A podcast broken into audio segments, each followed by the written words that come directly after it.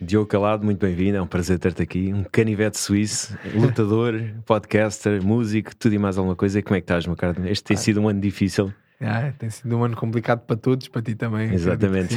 É giro agora estar deste lado, normalmente. Já me comecei a habituar a estar do lado do entrevistador, do entrevistador agora estar a ser o entrevistado é, é fixe, mas é bom estar aqui contigo. Acho que a malta não há de saber, mas nós já nos conhecemos assim uhum. há, há, uns largos anos e é bom estar aqui a ser entrevistado por Exatamente, ti. conversar, a conversar aqui um é. bocadinho, que nós lá está, conhecemos já há vários anos. Para mim é sempre um prazer falar contigo. Tu és uma pessoa que tem pensamentos completamente random e tem, pensas sobre tudo e és um questionador também um bocadinho como eu. Esse foi, uma, esse foi uma das, um dos motivos que te fez levar a, a ter o podcast ou não? Pau, não, vou dizer, o podcast foi uma coisa completamente aleatória que até veio da, da ideia do, do careca, neste caso, que é o Patinho, porque nós nem nos conhecíamos pessoalmente, mas tínhamos muitos amigos em comum. E ele ia vendo algumas coisas minhas no Instagram e mandou uma mensagem a dizer: é pá, eu acho que devíamos fazer um podcast os dois juntos que eu acho que isto ia, ia correr muito bem. E encontrámos e começámos a falar. E na altura foi quando começou isto do Covid, então a gente nem, nem começou a pôr o podcast em prática. Ficámos com a ideia ali, mas tornámos-nos amigos. Uhum. E depois, quando conheci aqui a parte da criativa, que acho que até vim cá gravar um podcast, foi com o Bídio. Ah, foi, foi contigo foi, também. Comigo, olha, exatamente. É. Aquele... Eu, yeah, yeah, por isso, engraçado.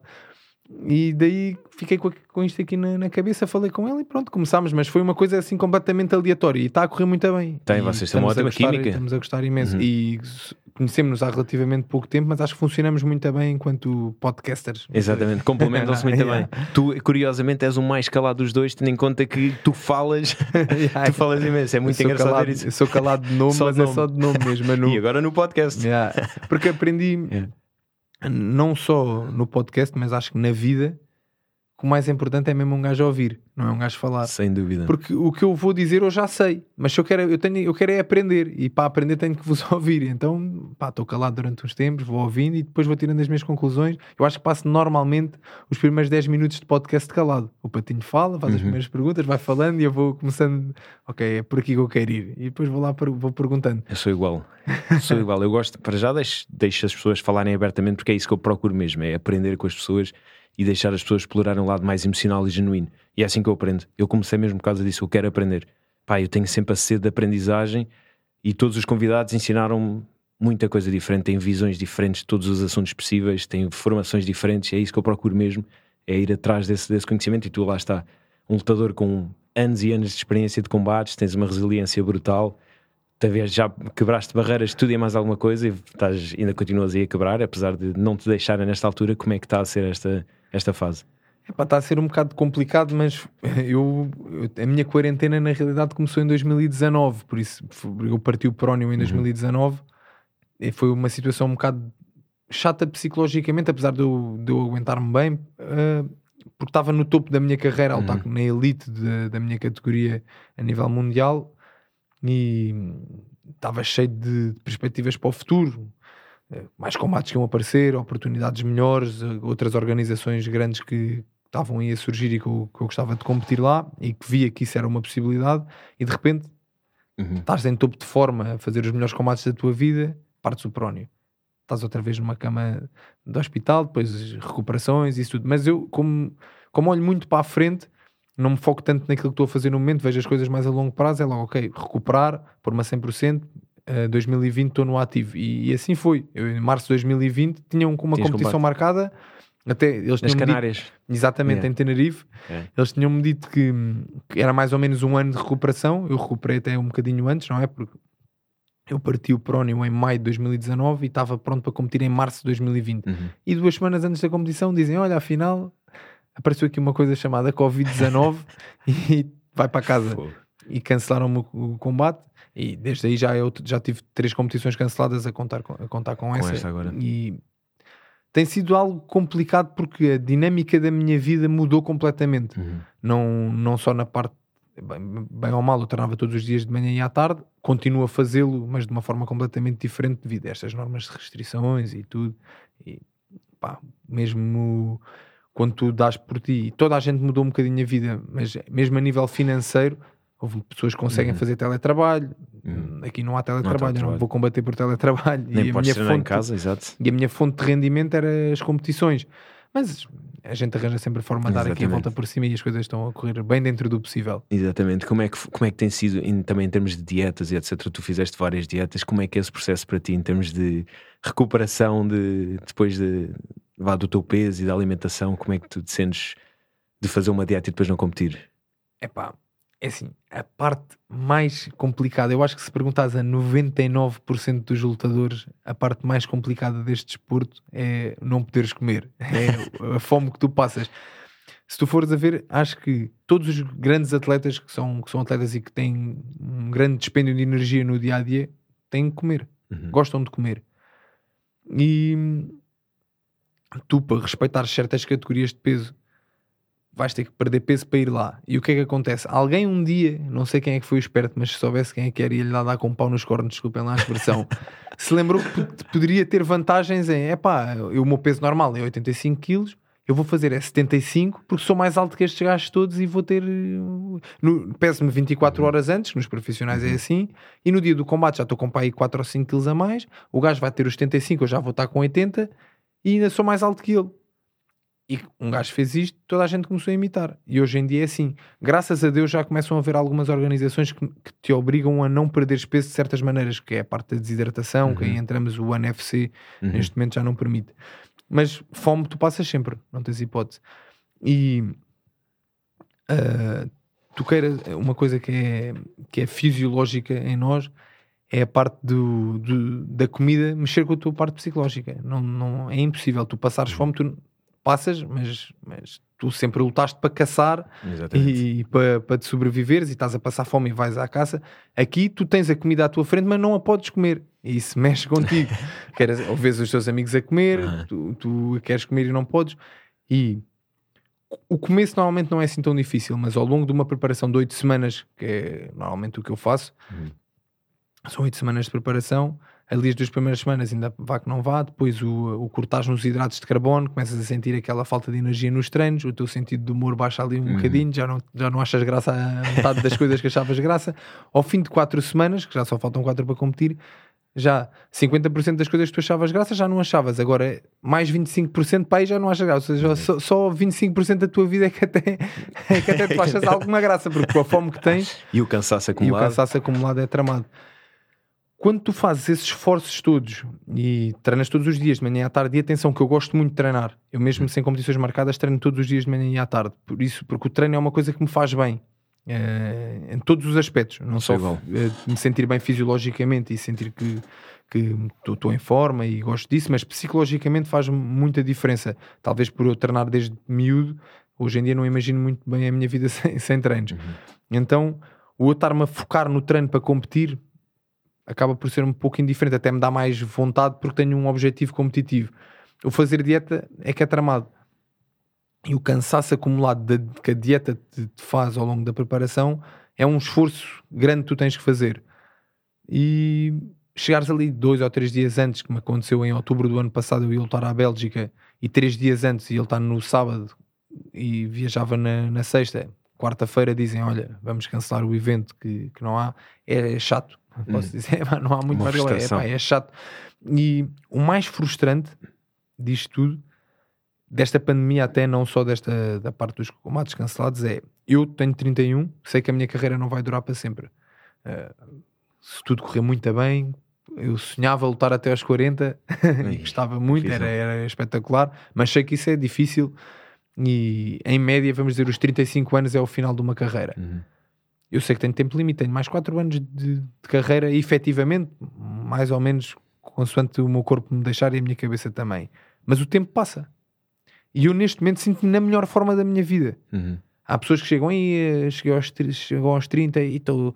Dói-me aqui, dói-me ali, estou todo empenado. Quando chegares aos 30 é que vais ver. Eu até quase tinha medo de chegar aos 30. Fónix, quando chegar aos 30 já não aguento com uma gata pelo rabo, quer dar pontapés no saco, não consigo. Não, ao contrário, fiz 31 há 3 semanas atrás. Estou mesmo muito bem, sinto-me muito mais inteligente a, a competir. Uhum. A competir, neste caso não, mas a, a treinar, treinar. sinto-me muito mais inteligente em todos os aspectos. e sinto-me mais forte fisicamente. Mas sei que isto não vai durar para sempre. E eu gostava muito de poder aproveitar a forma com que eu estou agora e ver como é que isto resultava, Exatamente. não é? Pôr, em- pôr isto em prática, porque eu não, hoje em dia eu já não consigo treinar sem, quando me começo a sentir muito bem em forma, pensar em competir. Não, não consigo diferenciar as coisas. É, eu começo-me a sentir em forma e dá sempre. a- E agora é que era um combatezinho, é que era muito bom, é que era muito bom. Só que não há. Não e quando há, cancelam. Ainda agora ia lutar e voltaram a cancelar. E isso é que é a parte mais frustrante: é tu sentires que, por muito bem que tu faças as coisas, fazes bem as dietas, fazes bem os treinos, sentes-te muito bem, mas alguma coisa externa a ti te impede de fazer aquilo que tu mais gostas. E tu sabes que tens um prazo limite para fazer isso. E esse prazo limite é que anda aqui a matutar-me na cabeça Uhum. que é, pá, isto já não vai durar para sempre. Pelo menos enquanto te sentes assim, Uhum. era bom tu aproveitares e não dá. É algo frustrante, mas a vida é mesmo assim, nós temos que aprender a lidar com isto e acredito que acima de tudo me vai ensinar bastante, mesmo a lidar com as minhas frustrações no, no futuro. Porque eu nunca imaginei a minha vida sem competir e penso sempre em mim enquanto competidor e sei que isso não vai durar para sempre. Certo. Então esta fase vai está a ser um estágio para eu me habituar que um dia não vou poder continuar a competir. Mas pronto. E em termos de recuperação, estavas a falar que pronto, a dieta, etc. E a recuperação, tu tens algum método para além de se diz a um, um quiroprata? Será um. Sim, faço. Eu tenho, eu tenho- a Dina tem ali. al- A Dina é a minha treinadora, para quem não sabe, eu treino na Dynamite Team e temos ali alguns acordos com, com alguns terapeutas, vamos dizer assim. Eu já sou seguido por um, por um fisioterapeuta há muito, muito tempo. Uhum. Já nem sei dizer há quantos anos é que sou seguido por, por, por ele. E, e ele é das coisas. Há lesões específicas que eu já sei que têm que ser tratado ali. Depois tenho um, o Rui da medicina chinesa, que é ali no Temple em, Uhum. em Algés, que é espetacular.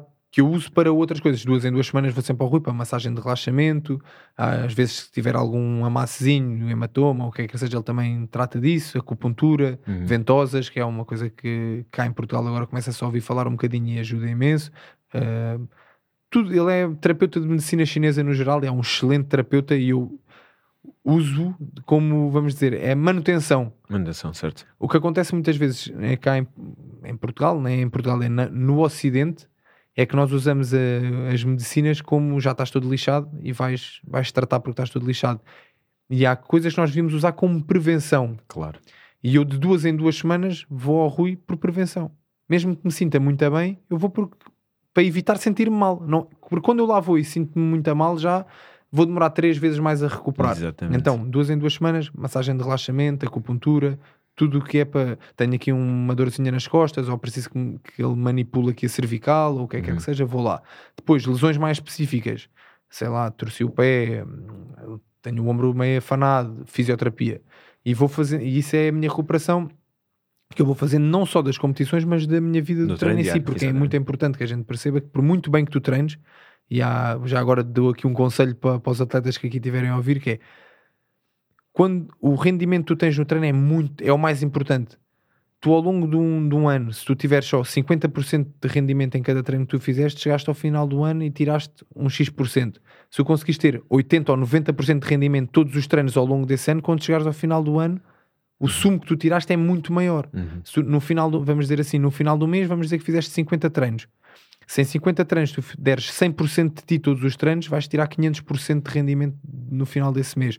Se tu deres só 70% de ti ou 60% de ti, o rendimento, a percentagem ao final do mês baixou imenso. Isso tem a ver com o descanso, com a recuperação e com aquilo que tu comes. O que tu comes é o combustível que metes cada.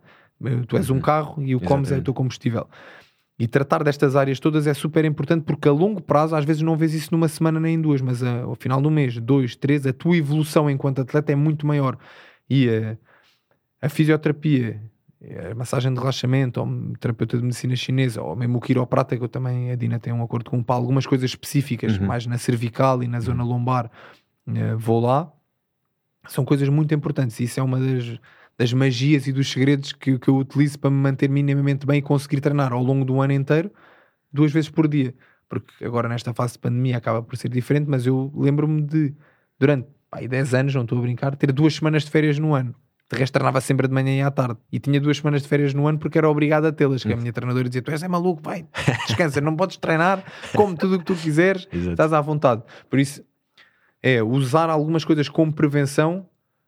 Duas semanas, duas em duas semanas, treinas todos os dias massagem, relaxamento, isso tudo. E depois não deixar as lesões agravarem. Ok, estou aqui com uma, uma dor um bocado já mais estranha. Uhum. Vou à fisioterapia, ver o que é que isto é. E recupero se calhar em duas semanas. Se eu deixar aquilo a gravar, vou demorar um ano, às, vezes, às vezes até um ano a recuperar. Há lesões que são da tanga, nos ombros, joelhos, isso que até são coisas que se tu deixas andar, demoras muito tempo a recuperar, mesmo que se foram entre- apanhadas logo de início, facilmente vais lá. Por isso é o conselho que eu tenho para dar aqui à malta. É um e, excelente é o que eu, conselho. e é o que eu faço também. Por isso estava E eu, eu que não sou atleta também o faço. Eu faço uma massagem desportiva uma vez por mês, mesmo para, para evitar lá estar, porque eu já tive alguns problemas com o desporto todo que fiz, já tive alguns problemas no corpo. Então o que, é que eu faço é evitar que, que apareçam tão recorrentemente. Ou, e sempre que tenho alguma coisinha de menor, pá, vou logo tratar, ou trato em casa porque já tenho alguma noção de como é que o meu corpo funciona. Que eu também acho que é isso é importantíssimo: é tu ouvires como é que o teu corpo funciona, ouvires, leres, perceberes como é que funciona o teu corpo, para agires logo no momento certo. E tu, e tu realmente já tens uma experiência também em nível de lesões, já tiveste algumas lesões, infelizmente, e recuperaste sempre bastante bem e voltaste sempre mais forte de- dessas lesões. Curiosamente, já, já partiste aquele combate, lembro, Já partiste parti o tudo. queixo, Parti a tíbia, parti o maxilar, Aham. parti a mão o esquerda, maxilar, exatamente. parti o prónio esquerdo, ah, tive uma hernia inguinal, já, já, já foi tudo. Eu sou um caso raro também, vou ser sincero. Às vezes as pessoas acham, Ei, pá, desportos de combate, tu és maluco, partiste todo. Eu acho que no meu ginásio, eu sozinho tenho mais lesões do que todos os outros atletas Ainda juntos. Se juntares os outros todos juntos, todos os profissionais, eles não tiveram tantas lesões como eu tive só eu. Eu sou um caso raro nisso, por isso não fiquem a achar que kickboxing Exato. e muay thai é uma, uma loucura, não é. É- Isso acontece em todo acontece. lado. Eu parti a em- perna a fazer surf. portanto, Exatamente. epá, acontece. Não, não há, não, só não acontece se tu ficares em casa. Mesmo assim estás em Exatamente. casa, pá, assim, podes ter um acidente de carro e partes tudo. Exatamente, portanto, isso não é, não é relevante. Mas em- Estavas a dizer uma coisa, desculpa interromper, Diz. que é muito importante, que é as pessoas hoje em dia, isto tem a ver já com a, com a sociedade até no geral, é, deixaram de ouvir o corpo. Não Uhum. conhecem o próprio corpo, porque estão ou sentados no sofá ou trabalham em frente ao computador o, o dia todo e, por incrível que pareça, ainda há pouco tempo tive esta conversa com um fisioterapeuta, têm-lhe aparecido lá pessoas que não fazem desporto rigorosamente nenhum, trabalham sentadas em frente ao computador e, vão, e aparecem lá com dores nas costas e quando vão fazer exames estão com hérnias gravíssimas e discos da coluna todos tropeados, como se tivessem andado, sei lá, a fazer um desporto de alta competição, todos torcidos. Ele diz, até nem é assim, porque os atletas de alta competição que cá me aparecem, e, há- e desporto de alta competição, obviamente, não é totalmente saudável, não é? Vai sempre acarretar lesões, não há hipótese. Mas aparecem lá atletas de alta competição em muito melhor estado do que pessoas que vivem 90% do tempo sentados em frente ao computador. Por isso, ouvir o corpo e, dar e prevenir certas coisas é importante, não é para os atletas, é importante para toda a gente. O corpo é a nossa ferramenta. Sem não há hipótese. É não teu trata- veículo. É tudo, exatamente. Se tu não tratas como deve ser, a tua vida tem, tem as repercussões que tem. Não consegues andar bem, não consegues- andas de mau humor, lá está, porque estás lesionado. E eu lembro perfeitamente daquele combate em que tu partiste o maxilar. E se não me engano, isso foi no final do segundo round ou do terceiro round. Aquele que faz que foi no, no pavilhão dos Lombos, se não me engano. Exa- Não, não foi nos Lombos, foi aqui na Amadorna. acho Ah, que foi na yeah. exatamente, exatamente. Isso já foi para aí em 2011. 2011, yeah. exatamente. Foi Fomos no segundo ter- round ou no primeiro, já nem sei, ele veio um rotativo. O rotativo, exatamente. e voltaste. Como é, como é que tu ultrapassas? Obviamente que, que estás ali no calor do momento, se calhar acabas nem tanto por sentir isso, mas como é que tu ultrapassas aí no combate essa, essa lesão? Vá. Ah, olha, isso foi a primeira vez que eu me lesionei, ou que, ou que tive uma lesão grave a combater. Uhum. Ah, Ou melhor, não, mentira, eu tinha partido a tíbia antes, Exatamente. yeah, mas estou a dizer, mas foi a primeira vez que eu me lesionei a combater e que continuei o combate. Em Uhum. 2015, depois voltei, parti a mão durante o combate e também continuei. A adrenalina faz magia, a Uhum. verdade é essa. E tu tens dor, e a dor é uma coisa que, que te ensina e que é um aviso também. Que às vezes as pessoas não têm medo da dor, tu tens que ter medo da dor até um certo ponto, tens, mas e tens que a respeitar. E enquanto lutador, tu deixas de respeitar a dor, porque as coisas doem-te e tu continuas a utilizá-las Tens uma resiliência brutal. e habituas-te a isso. E é o é, lá está, é a adrenalina a, ter o, a fazer o seu trabalho e a tu, o teu mindset a fazer o seu trabalho também. Claro que ficou-me a doer a boca. Eu achei que tinha partido um dente. Uhum. Isso devido à adrenalina que faz com que a dor seja muito menor do que, do que é na realidade. Mas depois está-me a doer, mas eu quero ganhar o combate, vou continuar, não vou, não vou desistir. E eu sou aquela pessoa que prefiro cair para o lado e morrer do que desistir. Claro. Eu prefiro levar um pontapé na cabeça e fiquei a dormir. E aí vão dizer: pá, olha, o rapaz ficou a dormir. Não há hipótese, Ele- não há hipótese. Ele, ele bem queria, mas não, não deu. Uhum. Do que eu dar o braço a torcer e pronto, vai, vou desistir aqui. Isto já me está a custar muito. Ganha lá tu. Não dá. E isso é uma coisa que é natural em mim, por isso eu não te consigo dizer ao certo assim, é pá, pensei nisto, ou pensei naquilo, ou, ou, ou sequer até pensei que tinha o maxilar partido e, e continuei, não, pensei nisso. Eu doía-me o maxilar, continuei a lutar. Enquanto estava de pé, estava pronto Uhum. para lutar, lutava. Quando acabei o combate, achei que tinha partido o dente. Depois, pronto, quando fui ao hospital, tinha E maxilar nem chegaste partido. a dizer a ninguém. Foi Yeah. engraçado que ali. estavas ali tran- tranquilo, salvo seja, estavas a conter ali a dor, mas estavas como se nada fosse. Foi, foi Achei mesmo que tinha só partido o dente. Aham. Depois, em 2015, já tenho outra experiência de competição. Parti a mão também no segundo round, na Suíça. Com o Johan Lidon. Foi? não, foi com o Rafael Lodrá. Ah, O Lodrá. Foi o meu primeiro título do Infusion, quando competi para Uhum. o título do Infusion. Parti a mão esquerda no, no segundo round, não sabia que tinha partido a mão, mas tinha alguma dor e sempre que batia com a mão estava-me a doer. Quando vim ao canto do segundo para o terceiro round, disse à Dina: Olha, tenho aqui a mão esquerda meio, meio lixada, mas disse-lhe só para ela saber que se calhar ia-me pedir a mão Uhum. esquerda e ia dizer agora direto de esquerda ou cross de esquerda e eu não ia bater porque, porque me estava a doer a mão. No entanto, voltei para o terceiro round. A mão esquerda é que estava a entrar, continuei a bater com a mão esquerda e depois até dei KO. Aham. Não, ele não ficou mesmo inconsciente no Uhum. chão, mas dei-lhe KO a bater as mãos e a mão esquerda foi o que fez a diferença. Lá está, mais uma vez, a adrenalina a fazer o seu efeito e o teu mindset também. Eu está-me a doer. Se me perguntaste, está-me a doer a bater com a mão? Claro que está, mas tu, enquanto lutador, habituas-te a lidar com a dor e vamos para a frente, continuas a bater. Se é aquilo que está a funcionar, é para ali que tu vais. E é aí que é importante que a gente perceba que a dor também te- deve ser um aviso de alguma coisa, apesar de tu nem sempre a quereres ouvir. Porque se está a doer uma coisa e, e dor a um ponto que, que já é algo, vá, como é que eu vou dizer? Não é. Naquele caso não, não era assim, mas é uma dor extrema já, agoniante, vamos dizer Uhum. assim, é porque está alguma coisa está de errado. Uhum. E se tu continuas a utilizar aquilo da mesma maneira, só vais prejudicar ainda mais a tua lesão. E foi isso que me aconteceu na mão. Eu devo ter feito, eu fiz fratura do metacarpo e depois Uhum. tive, não cheguei a ter, mas tive quase fratura exposta. E o médico disse: Isto foi tu já tens a mão partida e continuares a bater com, com a mão. Uhum. Por isso, pá, Incrível. é coisa de. E esse, esse combate, por acaso, lembro foi muito bom. E tiveste outro combate, para mim, acho que foi o que me deu mais prazer de ver, apesar de teres perdido. Foi com o Yod Sanklai, aquele- uma lenda incrível do Muay Thai, um dos grandes lutadores, em que, em que tu próprio tiveste a surpresa de ser com aquelas, pá, aquilo é umas ligaduras.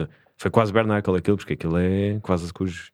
Sim, as mãos à mão. Aquilo não, tu dizias na altura que aquilo se calhar até te magoava mais porque aquilo era de corda e esse combate foi incrível. Como é que foi? Para já, partilhares o ringue com, com o Yod. Sanklai. Isso foi. Eu já há muitos anos que tinha lido, antes desse combate, tinha lido aquelas frases da tanga da internet que um gajo aparece no, no Instagram. Na altura nem era Instagram, acho que Instagram. No high five. Yeah, no i5 ou qualquer coisa, aquelas coisas do ah, luta até os teus, os teus, os teus ídolos se tornarem os teus adversários. E esse ano eu fui para a Tailândia em 2014 eh, para ir lutar num campeonato do mundo.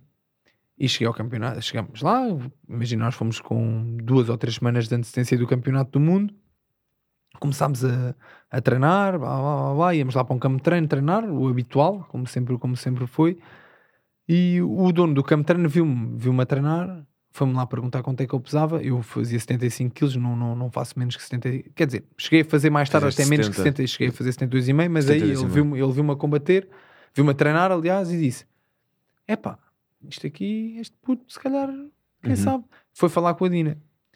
A Dina estava lá e ele foi-lhe dizer: Olha, não estamos a conseguir arranjar ninguém para lutar com o Yoda em 70 quilos e acho que o Diogo podia fazer um bom combate. E nós tínhamos ido para daqui a três semanas estar a competir no Campeonato do Mundo, que é um registro completamente diferente. É combates todos, a- todos os dias, se for preciso, depende da quantidade de pessoas que tens na tua, na tua categoria, e daí os campeonatos do mundo serem com, com ca- caneleiras, Aham. isso, porque é impossível tu combateres todos os dias sem, sem competições. Mas São atletas assim- profissionais a jogar com, com proteções, Exato. mas é pesas todos os dias, isso é que é o, isso é, que é o filme número um, não é o tu lutar todos os dias. Eu lutar todos os dias fico todo contente.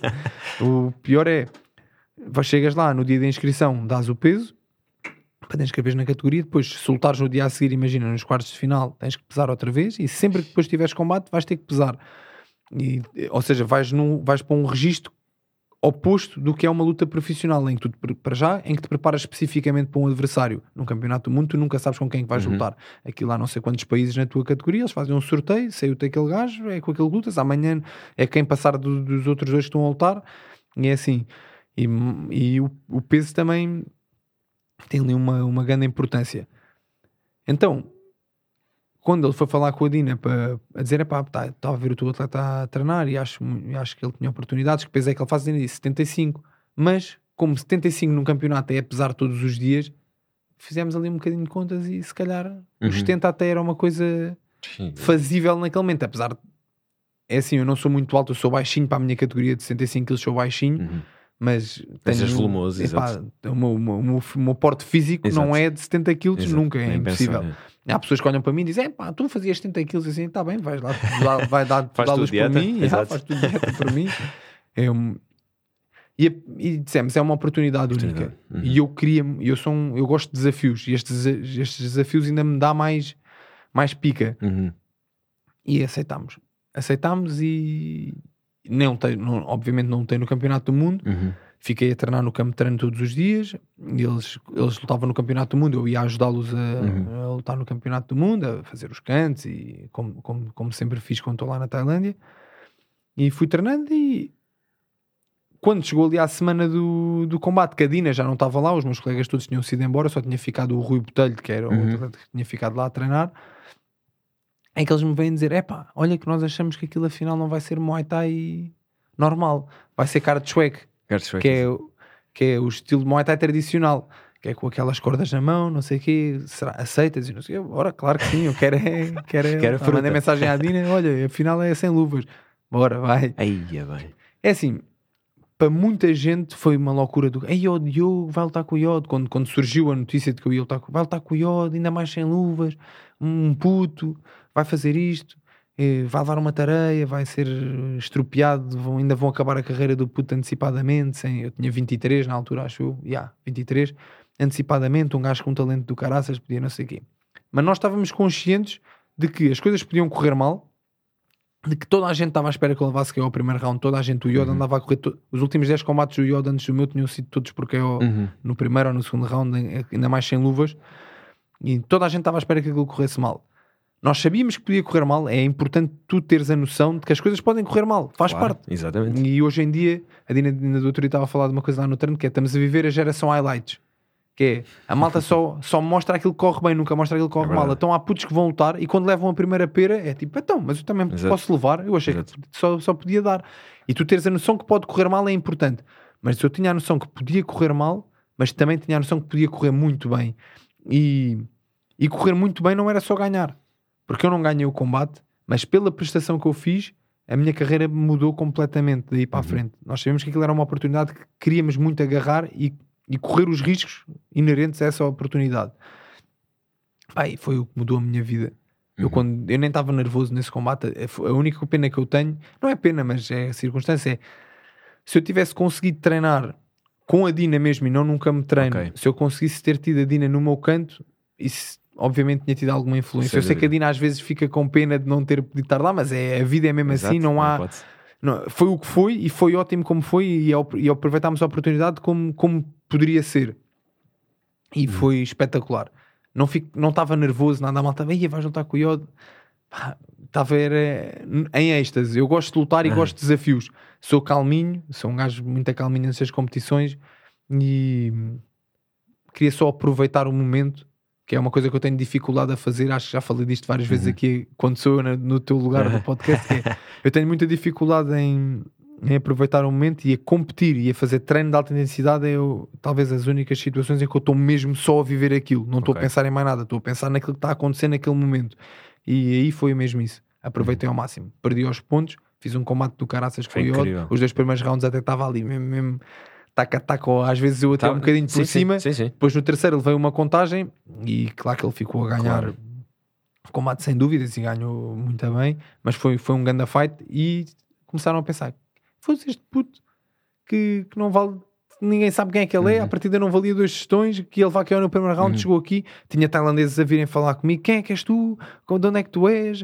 Uh, Como é que podemos contactar-te para tu vires lutar? E a minha carreira Disparou sim, disparou, foi, foi nesse momento. Antes de mais, deixem-me só dizer: este combate está tudo no YouTube, portanto, ainda está, acho eu. Acho tá, que tá, ainda tá. está. Pronto, é, vale a pena ver. Quem Se gosta da é- modalidade é para Então, vejam. Diogo Calado e Yod. Sanclay é um nome difícil para Exato. vocês escreverem, mas se fizerem Diogo Calado vai logo apar- aparecer do- Aham. dos primeiros combates, com certeza. outro, Ei, esse combate foi, no, foi num estádio icónico? Foi lá no Rajadaman? Não, não, esse, esse combate, o TIE Fight não normalmente não organizava nos estádios, Uhum. organizava hum, em sítios específicos em que chamasse muita gente. Aquilo foi na- numa base militar, Ah, ok. de- que era, até foi numa base militar da, da Marinha tailandesa, Nós lutámos num porta-aviões.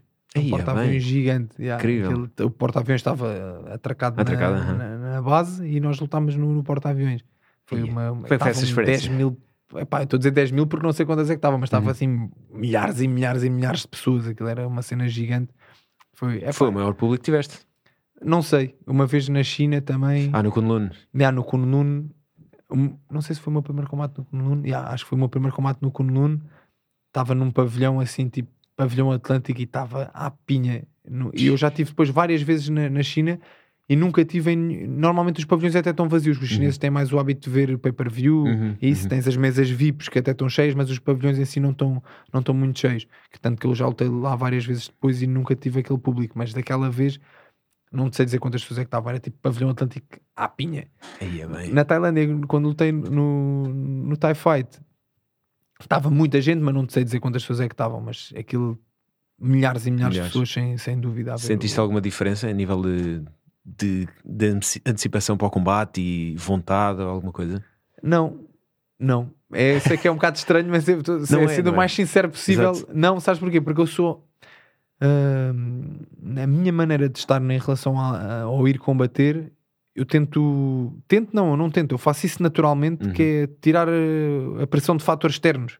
Eu, claro que sinto-me sempre um pouco pressionado. Claro, porque eu parte. quero muito, porque é assim. Treinei, dediquei-me a 100%. É uma coisa que eu quero muito. É que as coisas corram bem e quero ganhar.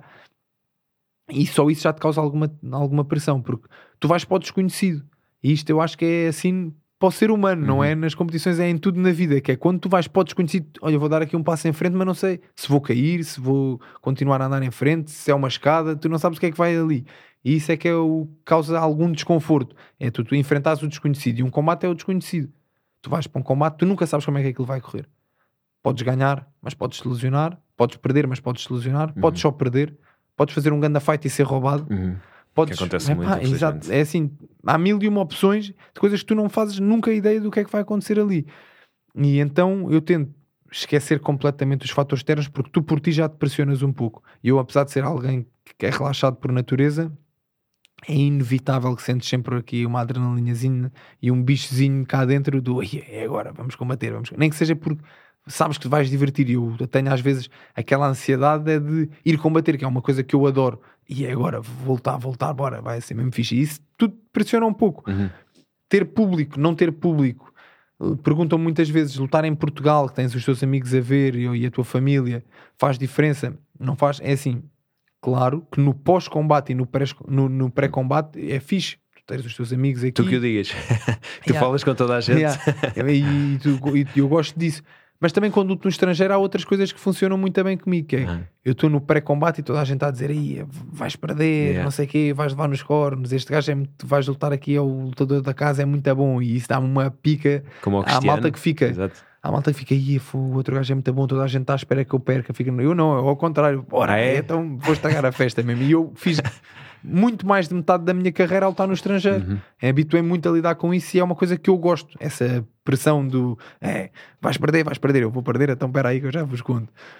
Então, estar num sítio em que está 10 mil pessoas a ver ou está uma pessoa a ver, acho que não, não me influencia. Até aconteceu já termos esta conversa no treino, porque agora, devido à pandemia, não há público nos combates Uhum. e há muita gente que diz "Ei, a combater sem público, não ouves a malta a gritar, é diferente. Eu, sinceramente, apesar de ainda não ter combatido durante a pandemia, por isso não poder eh, falar por experiência própria, acho que não vou sentir diferença nenhuma. Vou combater, é o que eu gosto. Uhum. Eu, por acaso, a falar sobre essa questão do não ver público, e já tive aqui a oportunidade de dizer isto com o Luís Barnett sobre a questão de os combates do UFC não terem público e outras, outras organizações que eu também assisto. Pá, para mim foi um prazer imenso, porque ouvia tudo o que os cantos diziam.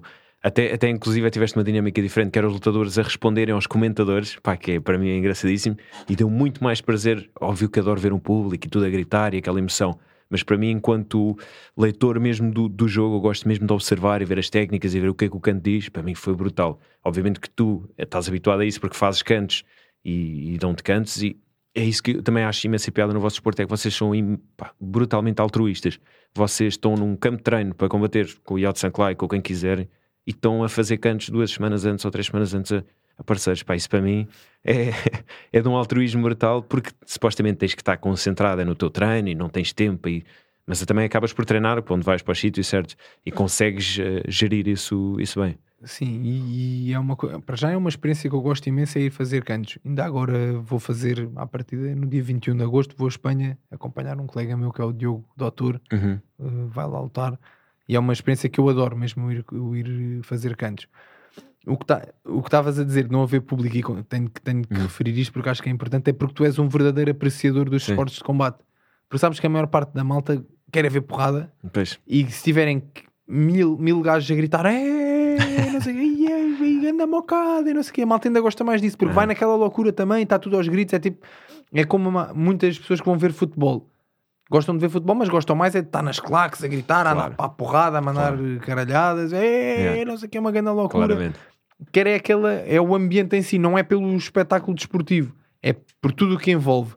E há muita gente que hoje em dia vê desportos de combate por tudo aquilo que envolve e não pelo combate em si. Eles nem sabem ver um combate. É Vêm dois gajos à batatada. Olha, ganham um, oi, ganda KO. E tu não, tu gostas de ver combates.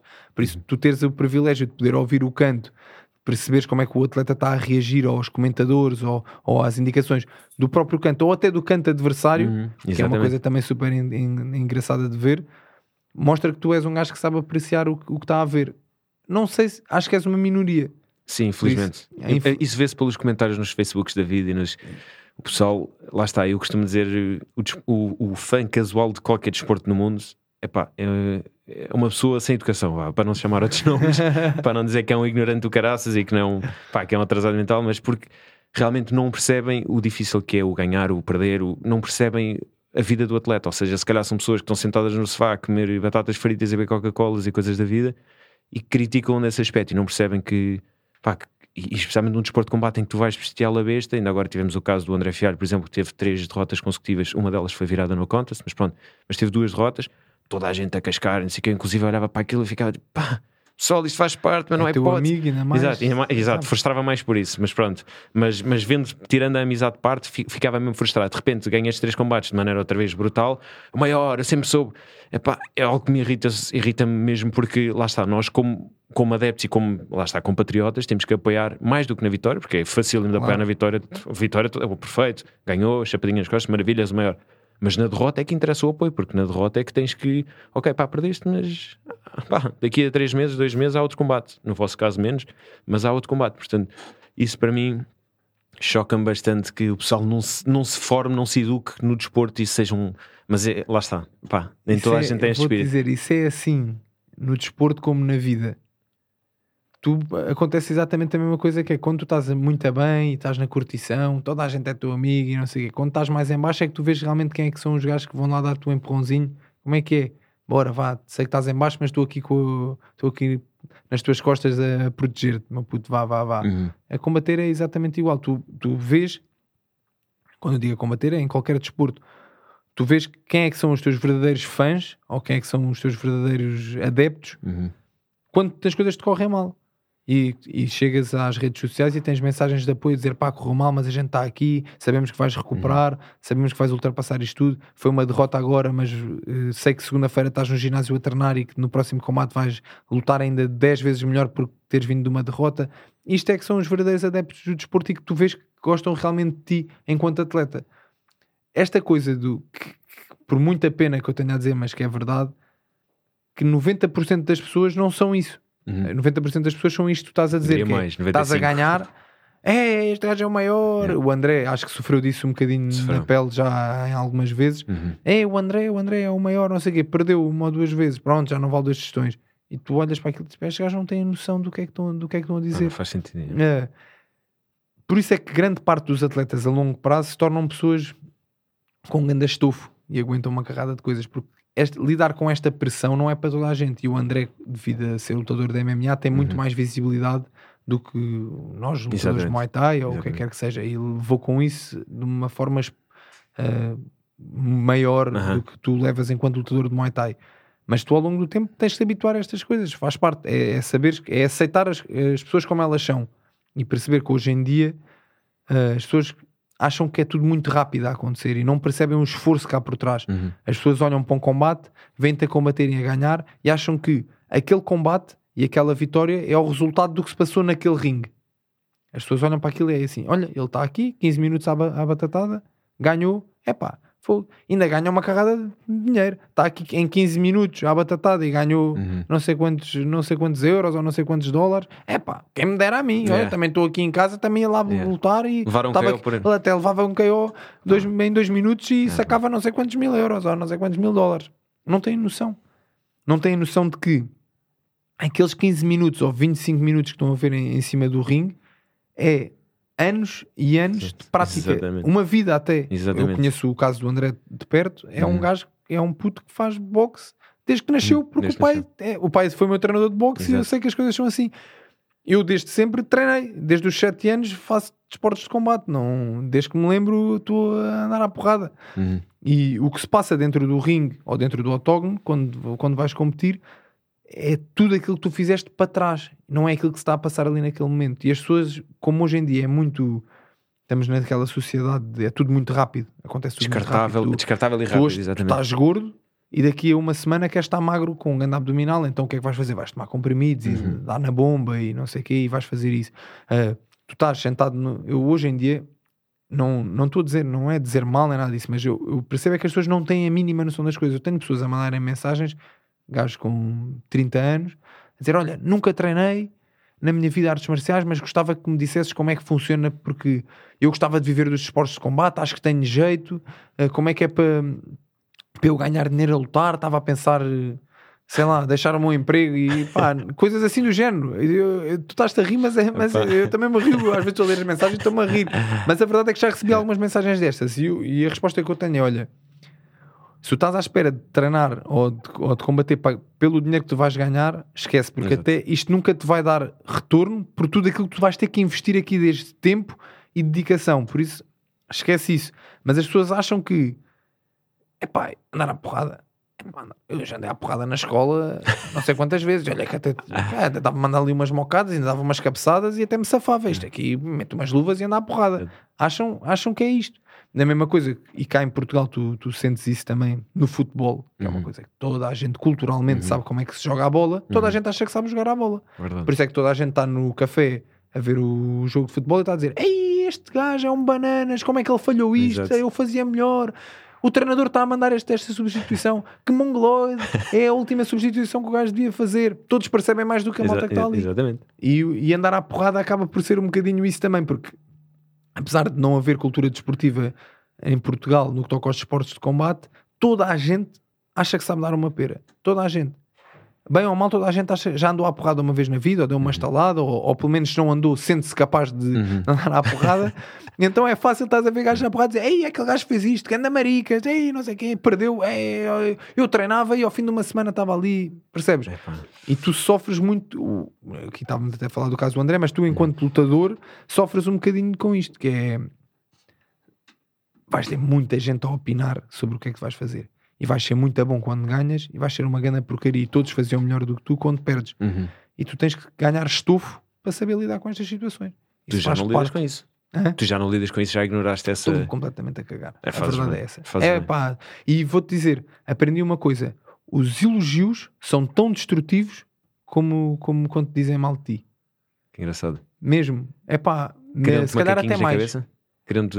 Eu tenho a sorte de não me perguntes porquê, desde puto sempre fui assim. Não liguei, eu não liguei nada. Eu olhava para as cenas, eu sou algo eficiente a tentar ver as coisas. E pá, não sei, genética dos meus pais, ou Deus, não sei.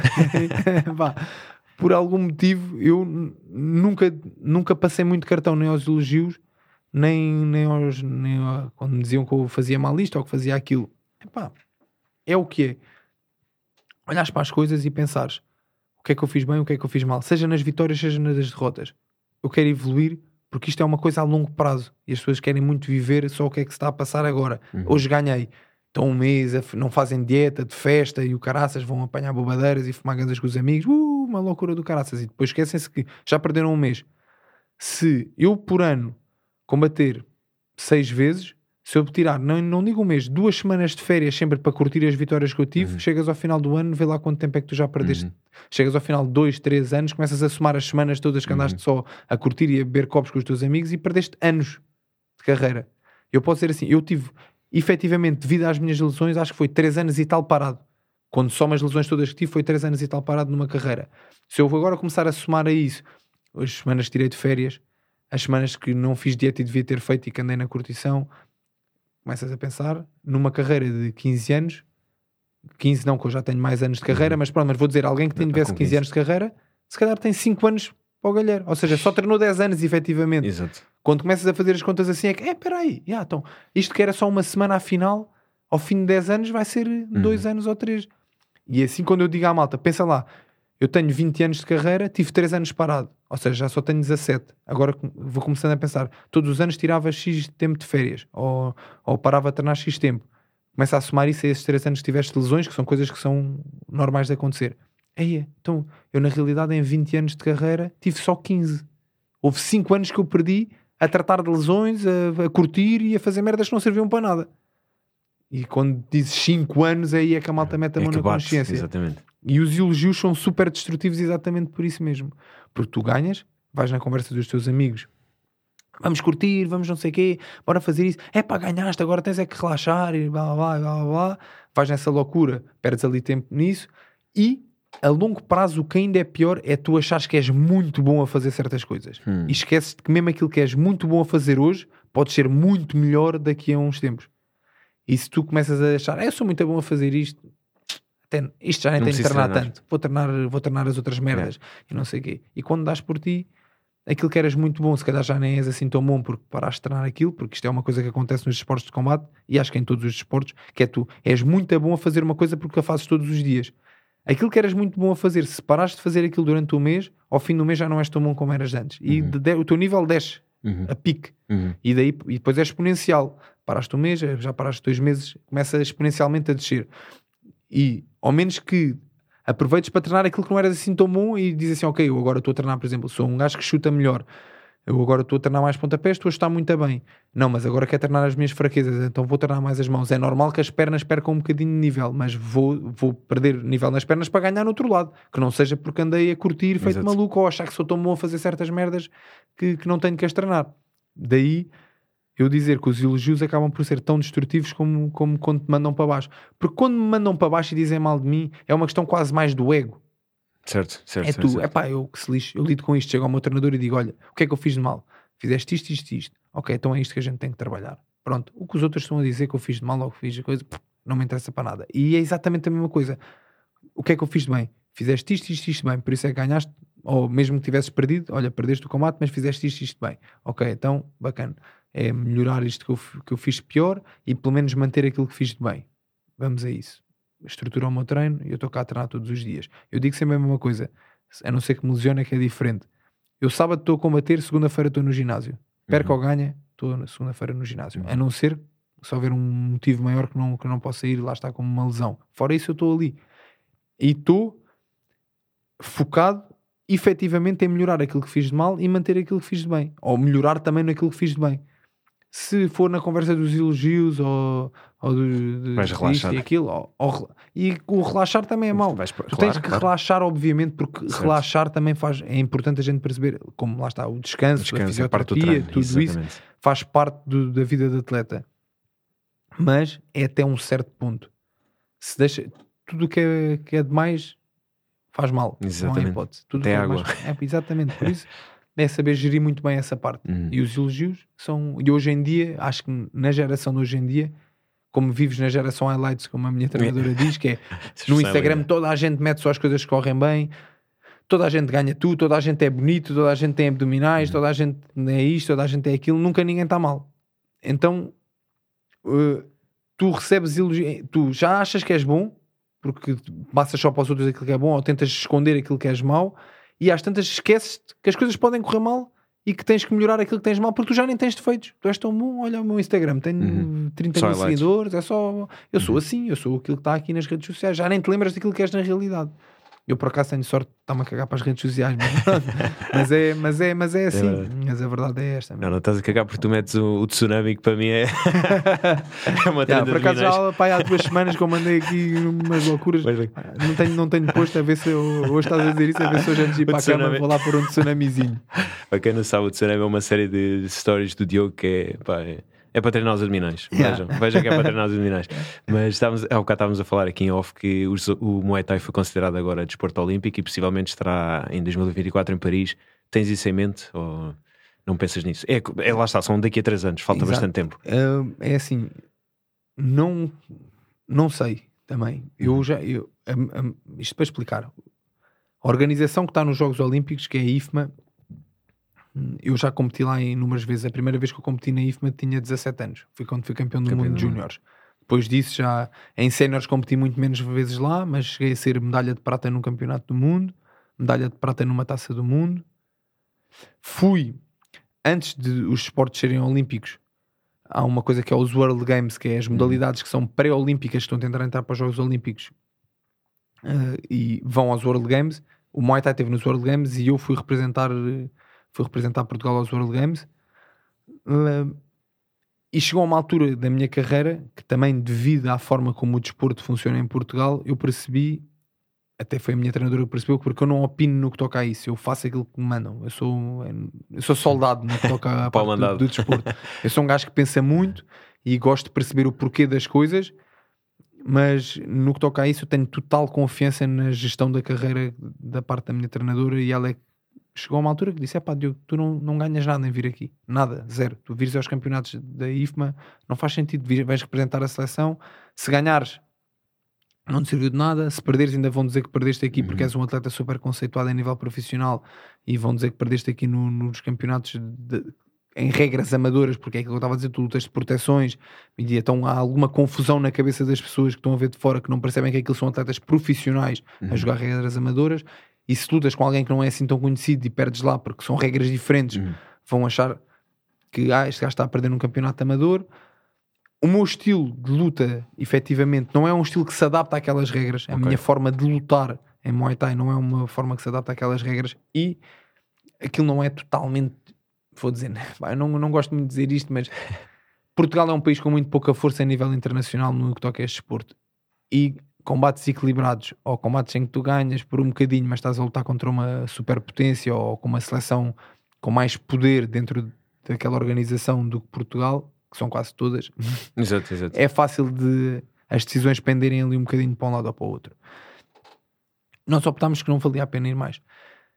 E isto, a última competição que eu fiz da IFMA, já não sei, se deve ter sido 2017. E eu dei o meu lugar da seleção. Uhum. Saí da seleção, disse, pá, não, os 75 quilos ficam livres. Tanto Uhum. que depois disse, houve um colega da minha equipa, que era o Adelino, que hoje em dia já não treina, Uhum. que foi ele que ficou na seleção nesse lugar, porque eu, eu saí da seleção e não pensei mais nisso. Como a minha, as minhas expectativas que eu criei em relação à minha cada- carreira são na parte profissional de, de desporto, deu enquanto atleta e não a representar a seleção, hoje em dia não sei. Se fizer sentido na cabeça da minha treinadora, não na minha, porque na minha cabeça o que faz sentido é lutar e eu quero é lutar, seja nos Jogos Olímpicos, seja no que for. Se fizer sentido na, na cabeça dela, eu irei pelo menos tentar fazer os apuramentos e com todo o Uhum. gosto de representar Portugal nos apuramentos e se me apurar então nos Jogos Olímpicos.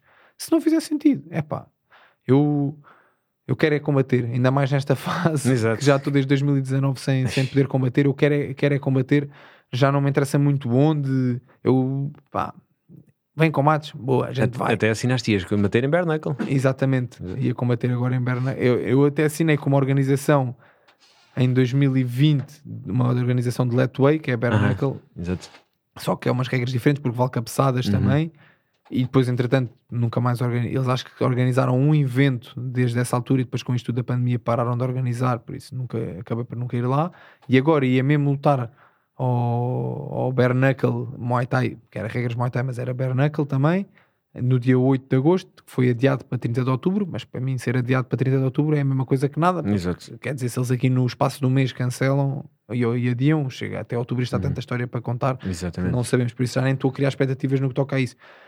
No que toca aos Jogos Olímpicos, acho bom para o, para o Muay Thai, é muito bom porque vai fazer a modalidade crescer Uhum. imenso e vai fazer com que países como Portugal, que não dão assim tanta importância a esta modalidade, passem a dar, porque é uma modalidade olímpica a partir de agora. No que toca a mim, não sei, só mesmo o futuro dirá e nem quero, nem quero dar aqui a criar expectativas às Uhum. pessoas se eu vou, se não vou, porque Pois, claro. não- Não- nem eu sei, não sinceramente, não sei mesmo, não sei mesmo. Acho Isso. muito bom que o Muay Thai esteja lá, não, no que toca a mim, não, não, não sei mesmo. Que infelizmente isso Portugal estavas a dizer é uma pena desgraçada porque nós temos lutadores de Muay Thai, campeões do mundo. É pá, a pasada. Vá, Eu bom, deixei, eu, deixei de, eu deixei de li- ligar a isso no que toca ao Muay Thai, passei a ligar a isso no que toca a todas as modalidades sim, praticamente. sim, Porque é, sim, é verdade. futebol e pouco mais. é Eu tenho pena de dizer isto, mas Portugal é um país com muito pouca cultura desportiva. É verdade. Muito pouca cultura desportiva. Tu tens o futebol e tens mais dois ou três esportes que ouves falar. Porque são modalidades olímpicas, tipo o judo Uhum. e não sei o quê. E agora o surf, apesar de não- Uhum. não, sei se o surf é modalidade olímpica É, já. passou Exato, este ano. exato, passou este, passou é primeiro ano. Uh, e o surf é só porque Portugal tem praias de uma ponta à outra e a malta tem bons resultados, então eles acabam por falar, Uhum. falar nisso, mas tudo o resto é muito pouco. E mesmo o surf e o judo é quando há competições e alguém vai e ganha qualquer coisa, porque de resto nunca ouves falar. É Uhum. Sempre, é sempre futebol. Por isso, o futebol, não, eu vou dizer assim. Nós não temos cultura desportiva porque percebemos de futebol.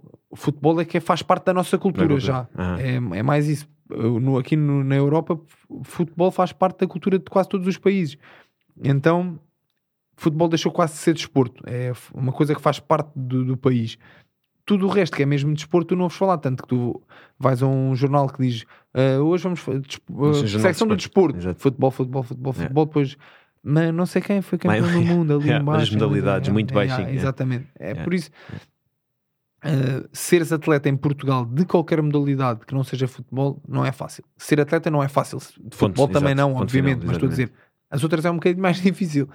Seja no Muay Thai, seja o que for. E tens muito bons resultados num país tão pequenino como o nosso, com tão Foi poucas incrível. pessoas e, e algumas federações com centenas de pessoas inscritas que conseguem ir ao estrangeiro competir contra países que têm milhares de pessoas inscritas nessas Uhum. federações dessas modalidades e Portugal trazer uma medalha de campeão do mundo ou duas ou às vezes até mais mostra alguma coisa. Acho que o governo português não tem interesse em investir nessa área. Não, não, não me perguntes porquê, mas acho que o foco dos focos principais do, desporto, do, do governo em Portugal não é investir na parte desportiva. Então acaba por passar aqui um bocadinho ao lado. E depois isto é um pau de dois bicos. Os mídia têm grande influência naquilo que as pessoas veem e naquilo que querem ver. Até digo mais a isto: é tu acabas por ser hum, não é não, manipulado, talvez não seja a expressão certa, mas ac- acabas por ser controlado de forma a quereres ver certas coisas. Se todos os dias passa futebol na televisão, tu, és, tu acabas por perceber de futebol e por isso queres ver futebol, Exato, porque tu acabas exatamente. por perceber daquilo. Se todos os dias dá um reality show qualquer, tu até não te interessa perceber daquilo, mas aquilo é o que está a dar, tu vês. E quando dás por ti ao fim do mês, até gostas de ver aquilo, porque já criaste Foste essa rotina. lá, exato. Exatamente. Porque eu quero mesmo acreditar, e isto eu acredito mesmo, que se houvesse canais de televisão portuguesa, não estou a falar de TV Cabos nem nada Uhum. disso, de televisão portuguesa que passassem outras modalidades esportivas, eu sei que a RTP2, se não me engano, Passa, com vai frequência, fazendo sim. isso com frequência, mas se houvesse mais canais Exato. desse a fazer, e a passarem mais modalidades em que Portugal traz resultados, as pessoas iam gostar, acabavam por gostar de ver, porque eu acho que toda a gente gosta de saber. Aí temos campeões do mundo a fazer, sei lá, O que for. outra coisa qualquer. Exato, o que for. pá, e somos tão bons a fazer isto. Porra, olha, no futebol nunca conseguimos fazer isto, mas estes gajos vão e, e conseguem. Uhum. Pá, E acho que falta aqui também. Os mídias não passam certas modalidades porque dizem que não têm audiências com isso, Uhum. mas depois também a, a audiência nunca é educada a ver essas coisas e por isso não cria interesse a ver essas outras modalidades. Por isso acaba por ser aqui um. Tem que ser estimulado, lá está. Tem que, tem que se é. criar uma fome para essa, para essa modalidade. Infelizmente as televisões não o fazem, não, ou, ou mesmo os jornais, pá, tudo tudo o que é mídia desportiva acabam por, por relegar muito para. Preferem pôr três páginas do treino de um clube de futebol, seja A, B ou C, do que dar três páginas de qual foi o percurso deste atleta no judo, no, pá, na- no remo, na canoagem, até chegar ao Ouro Olímpico ou ao Claro, título mundial que temos. Obviamente. Pá, todas as semanas sai uma notícia de um atleta de qualquer modalidade, campeão mundial, campeão da Europa. Claro. sei. Pá, e como é que nós não chegamos ao ponto de, ok, vamos criar o estímulo, está a haver bons resultados? Aliás, nem precisava de ser bons resultados, devíamos era apoiar logo para, Sim, sim, sim, sim. para incentivar isso, mas eh, Acho que o governo português tem dificuldade em ver de onde é que vem o retorno daí, percebes? E por, e por ter dificuldade, e, e vem um grande retorno. Atenção, eu, eu, eu podia estar aqui, mas era pano para mangas, uma hora a falar só do retorno que iam ter de investirem no desporto, Hum. desde as camadas mais jovens até às camadas mais, mais, mais adultas, Uhum.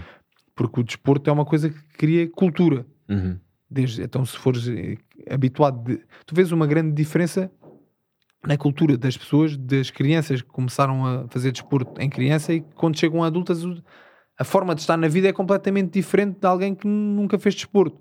E isto eu nem estou a dizer competir, estou a dizer fazer desporto, Uhum. efetivamente. Uhum. E, e acho que Portugal, enquanto país, teria grandes benefícios se investisse se, se investisse no desporto. Mas o governo acho que tem, acho que tem Uhum. dificuldade em, em perceber que, que poderia ter vantagens daí, talvez porque só vem um bocado de cifrões ou Exatamente. coisa. E até a longo prazo eu acho que poderiam ver cifrões se investissem no desporto, mas não, Não não, não, o- não o fazem. infelizmente. Faz E parte. tenho que perguntar aqui uma coisa: anda intrigado com os teus treinos de MMA? Isso é para abrir mais umas portas? Que, que estás a treinar na Reborn Team? Eu calculei que essa pergunta viesse, por acaso.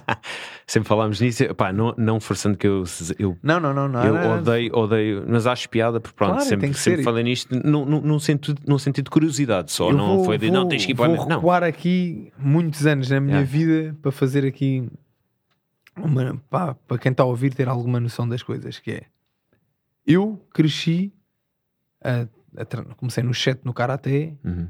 e quando passei aos 14 para fazer Muay Thai isto foi du- duas coisas que influenciaram eu via muito o K1 Uhum. na altura que era o que estava na, na moda era o K1 e havia um lutador que foi o Boacau que havia e há ainda Macau que, que se tornou uma lenda da Tailândia que representava Muay Thai e ganhava todos os kickboxers, aos gajos do Karaté, aos gajos do boxe, tudo o que aparecia ali para Aham. lutar no Capão. que No Capão era uma coisa engraçada que era as pessoas, cada um representava mais ou menos a sua modalidade e o Boacau representava o Muay Thai e começou a ganhar. E eu fiquei a adorar Muay Thai a ver aquele gajo lutar. E um dia quer experimentar, quer experimentar, quer experimentar. E via o Pride. Porque o meu pai ia todos os anos a Las Vegas trabalhar e trazia-me DVDs do Pride e eu via o Ia, Pride. Então. Eu queria eu, eu não, não queria ser lutador de Muay Thai, não queria ser lutador de MMA, eu queria ser lutador. Ser lutador. Eu queria lutar. Vi também um filmezinho do Van Damme, que é o Kickboxer, em que o Van Damme luta contra o Tong Po. O meu pai tinha lá a coisa, eu vi esse filme 500 mil vezes na minha vida. Eu acho que ia para a Tailândia treinar Muay Thai e eu, é pá, Muay Thai, Muay Thai, Muay Thai, Muay Thai. E eu, é, isto do, do Pride, na altura até a gente chamava mais, era Vale Tudo, Vale não tudo. era? Era tanto o MMA, aí eu falo tudo, eu queria fazer, quero é lutar, eu quero é ser lutador, isto é o que eu quero fazer. Vais à procura ao pé da tua casa, Muay Thai já era uma raridade. MMA então, na altura, eu comecei a treinar Muay Thai em 2004, não, Não havia nem pensar. não, pá, não havia nada. E ao pé da minha casa, no Dramático de Cascais, que eu ia a pé para o Dramático Uhum. de Cascais antigo, havia Muay Thai. Eu, ei, é mesmo aqui. Pronto, comecei a treinar. Se houvesse MMA na altura, teria sido MMA. Uhum. Só que era o que havia.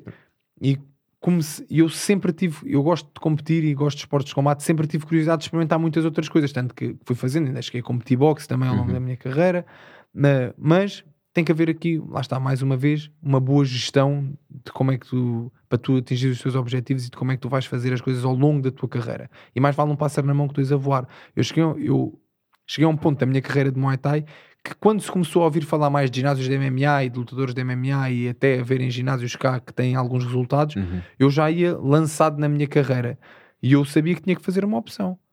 Se eu queria ir fazer MMA, tinha que parar para aí um ano de competir Muay Thai para me dedicar, a- para me dedicar ao, ao MMA, porque não, não- para ir fazer mal feito, mais vale não fazer. Certo. E se corresse mal, se corresse mal, eu ia perder um ano de competir Muay Thai, quando já estou num patamar muito bom no Muay Thai, quando estou a competir nas melhores organizações do mundo, quando monetariamente está a ser uma coisa vantajosa para mim, será que valia a pena? E eu disse: não, não, não, não vale. Eu, tô, eu adoro fazer Muay Thai, eu gosto de competir.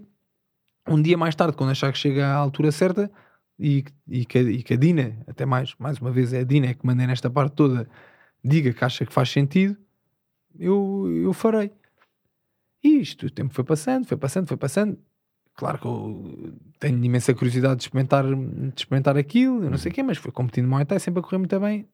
Quando em 2020 entrou a pandemia, não havia combates, nada disso, a Dina disse: Olha, Diogo, tínhamos falado que no final da tua carreira, se calhar era giro tu, porque tu querias muito antes de acabar a tua carreira desportiva fazer uns combates de MMA Claro, para experimentar e, claro. e- e treinar. Pá, isto tá- agora está tudo parado. Acho que é, é a melhor fase. Eu não te vou não te vou estar a dizer tu vais estar a treinar todos os dias de manhã à tarde porque queres, mas se for MMA, se for o que, o que seja, eu quero é que tu treines. Na realidade, não há competições marcadas, não sabemos quando é que vai voltar a haver.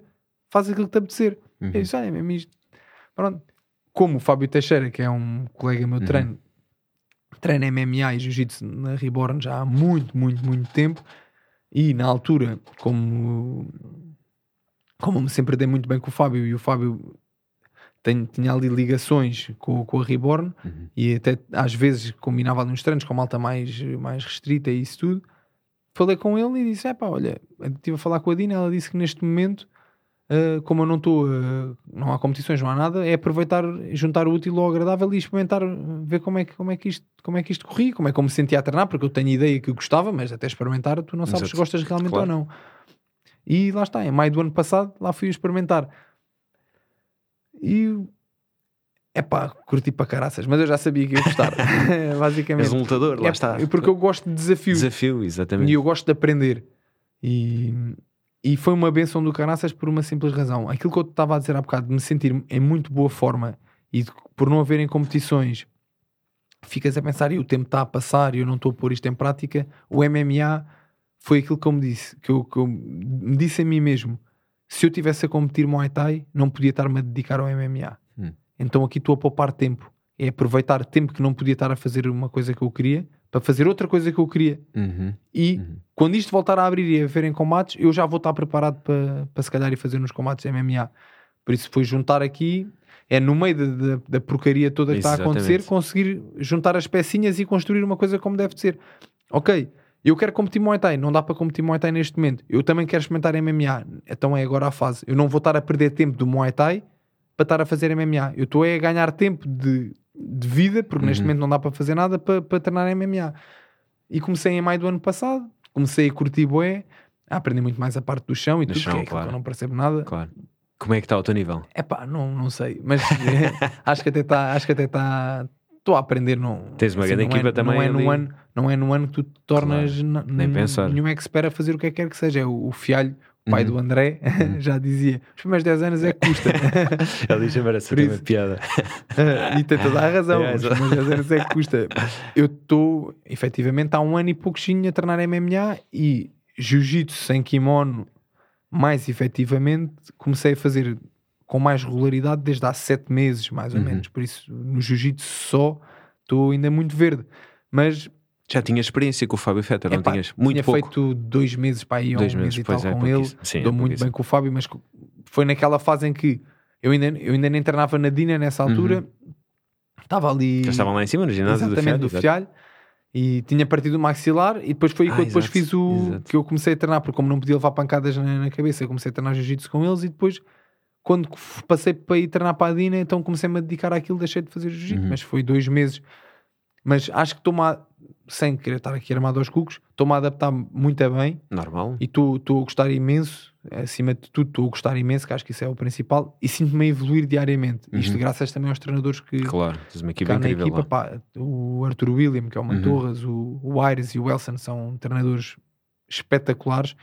Cada um deles tem aptidões em áreas um pouco diferentes e são Uhum. muito bons a explicar coisas diferentes, o que faz com que se tu fores um atleta atento e que saiba treinar, consegues tirar um grande assumo do- dos treinos Uhum. e aprender rapidamente. Eu acho que estou a conseguir, dentro do, do meu melhor, sugar ali conhecimento o mais rápido possível. Uhum.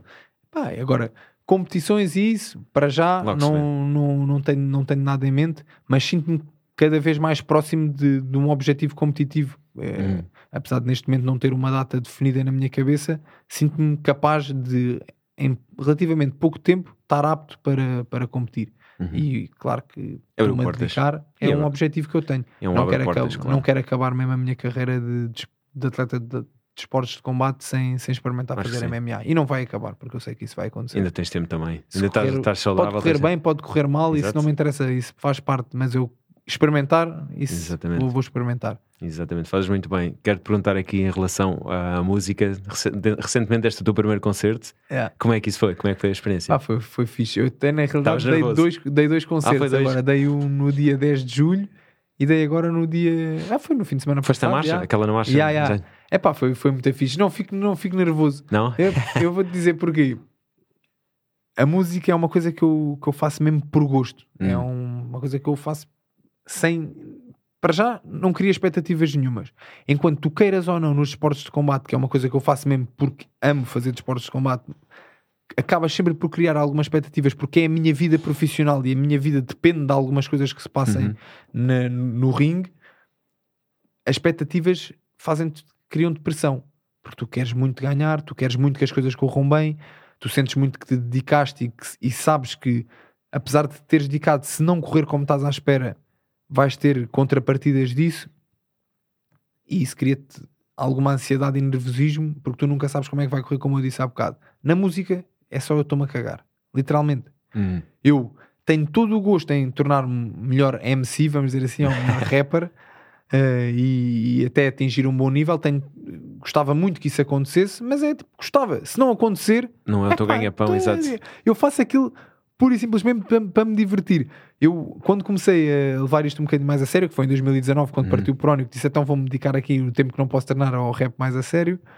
Uh, havia mil e uma coisas que eu disse: este tipo de rap eu nunca vou fazer porque eu não tenho jeito para isto. Não, não vou, é. este, tipo, este tipo de música dentro do o rap hoje em dia é uma coisa muito mais abrangente do que antigamente. Ah. Dentro deste estilo de rap, eu sei que não vou fazer porque não, não tenho jeito. E hoje em dia estou a fazer aquilo e estou a fazer e não sei se estou a fazer assim. E há quem diga que até está fixe, há quem diga que não está assim tão fixe, mas eu estou-me nas tintas porque eu faço aquilo só porque eu gosto de desafios, mesmo no rap eu gosto de desafios e dizem assim: Ei, hoje vamos tentar fazer uma música assim. O Diogo é agressivo a cantar, hoje vais ter que uh, fazer uma música mais sentimental ou uma música mais num, num estilo mais soft e isso tudo. E eu, epá, bora, vai que se lixe, mete lá isso a dar, vou, vou tentar.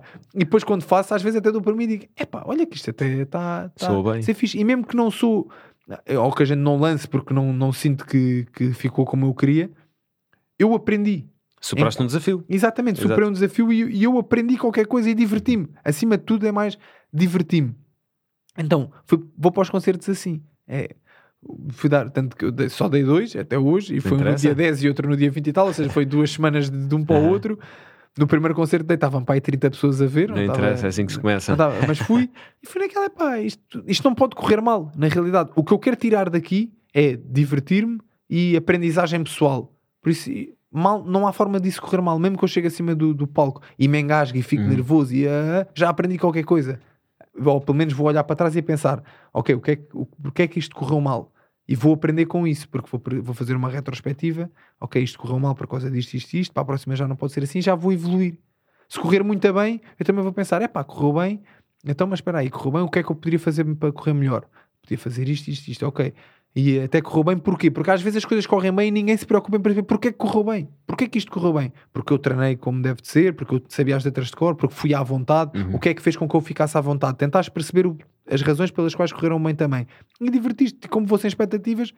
Quando é por mim, no dia 10 estava a cantar para 30 pessoas, agora na, na manifestação que houve nos Jardins de Belém, que estavam 4 mil e tal pessoas a ver aquilo.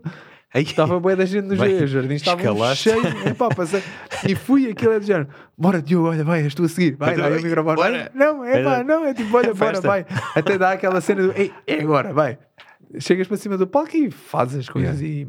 e é estar à vontade. Eu, aí os esportes de combate também deu uma estaleca do claro, caraças. Estou habituado a andar à batatada à frente de milhares de pessoas. Uhum. Se correr mal, corre mesmo mal. Levas ficas mesmo a dormir. porrada toda, ou ficas a dormir, ou lesionas. Exato. E aí sim eu sinto que vai afetar muito a minha vida pessoal também. Okay. Porque eu quero ou não, estão ligadas os esportes de combate à minha vida pessoal, não.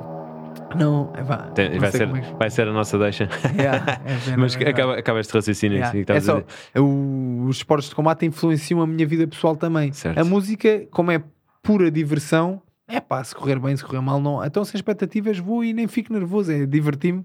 Bora, vai. Isso é, é mais uma coisa para aprender e correu muito bem. Às vezes abres mais portas assim do que, do que aquela pressão é. que tu metes aí e aquela expectativa que eu acho que a maior parte das vezes leva à desilusão. Porque as pessoas vão sempre com expectativas e têm que fazer isto, isto, isto, de repente não fazem. Puma, desilusão. É. Eu não crio expectativas pessoalmente porque acho que o prazer que vou tirar depois se tiver uma expectativa alta e se cumprir também acho que não vai ser mesmo que se não levar expectativas nenhumas. Mas isto é a minha maneira de pensar claro. e de ver as coisas.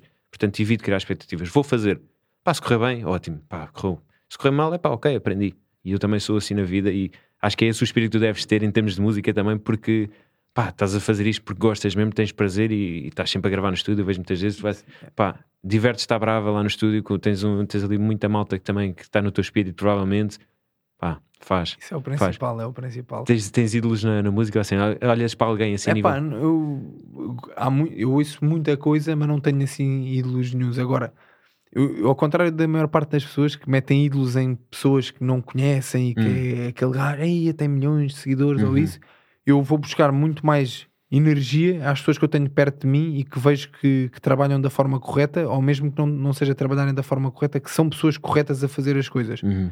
E eu vejo aquilo a acontecer e digo: não, este gajo está aqui, está a fazer isto. O outro que tem milhões de seguidores, eu não sei como é que ele faz. Exatamente. Ou que é muito conhecido, eu não sei. Ele até pode ter tido sorte de ter chegado àquele patamar porque teve um grande manager ou tem um grande marketing de imagem por trás. Exatamente. Este aqui não. Ele até pode não ser conhecido, mas eu vejo que ele faz as coisas bem feitas. Então é por ali que eu também. É, é- aquilo é que é o meu ídolo ou a Uhum. pessoa que eu respeito. Tu, respeito Eu não, sou muito, eu não sou muito de ídolos, Ídolos, nunca claro. fui. Sempre Claro. eu tinha respeito por, por atletas e Uhum. por músicos e e isso tudo, mas eu sou muito mais daquilo que eu vejo a acontecer à minha frente e isso dá-me motivação.